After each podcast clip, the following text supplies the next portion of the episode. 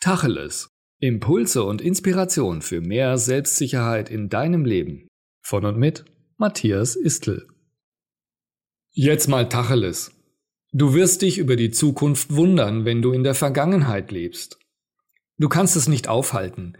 Die Zukunft wird definitiv anders sein als die Vergangenheit. Nur kommt es eben darauf an, wie du damit umgehst. Willst du wie ein bockiges Kind an dem Alten festhalten? Die Vergangenheit idealisieren, weil früher ja alles besser war und jetzt alles so schlimm ist? Oder bist du bereit, wie ein neugieriges Kind, wissbegierig mit offenen Augen und Ohren das Neue zu betrachten? In der Zukunft wird vieles neu sein, vieles wird ganz anders als bisher sein, und du wirst vielleicht auch nicht alles verstehen oder manches unangenehm finden. Aber wenn du weiterhin nur in der Vergangenheit lebst und dich dahin zurücksehnst, weil sie dir eine vermeintliche Sicherheit gibt, dann wird dich alles Unbekannte in der Zukunft komplett aus dem Leben werfen. So ist Stress und Überforderung vorprogrammiert.